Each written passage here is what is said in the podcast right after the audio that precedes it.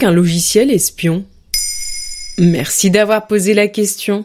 Ça nous est déjà tous arrivé de stalker quelqu'un, c'est-à-dire de chercher des infos sur une personne en parcourant son profil sur les réseaux sociaux. Mais le stalking peut prendre des proportions graves, notamment via l'utilisation de stalkerware, des logiciels espions. Un logiciel espion est un programme installé sur le téléphone d'une personne à son insu et qui transmet des informations privées à une personne tierce. Contenu des messages, appels, capture d'écran et même géolocalisation, tout y passe.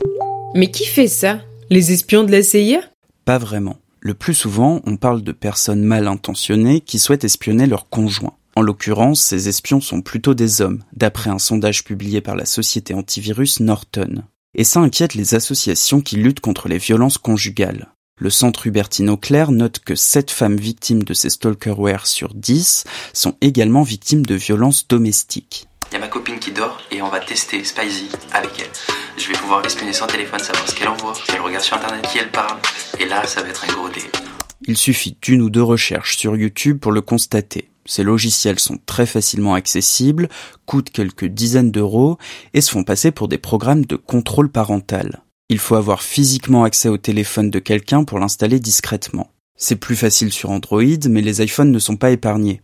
Il est par exemple possible d'acheter un téléphone dans lequel un mouchard a été installé et de l'offrir ensuite à la personne qu'on veut espionner. Oh. C'est quoi le cadeau sur votre bureau, chef? Un cadeau?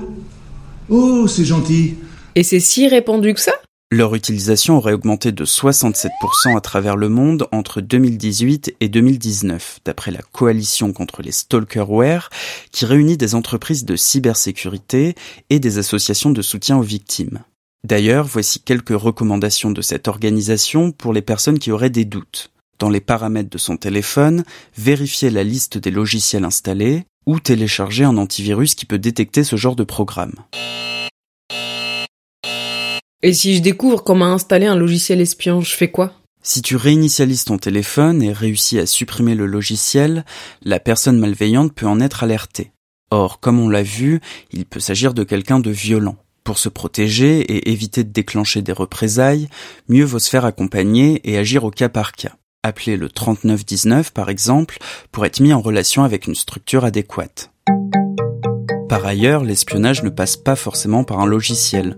Il est possible d'obtenir beaucoup d'informations sur quelqu'un simplement en connaissant son mot de passe et en ayant accès à ses comptes iCloud ou Google par exemple.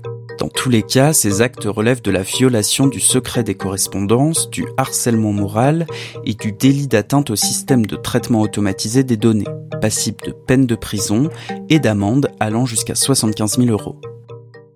Voilà ce qu'est un logiciel espion. Maintenant vous savez, un épisode écrit et réalisé par Quentin Tenot. En moins de 3 minutes, nous répondons à votre question. Que voulez-vous savoir? Posez vos questions en commentaire sur les plateformes audio et sur le compte Twitter de Maintenant vous savez.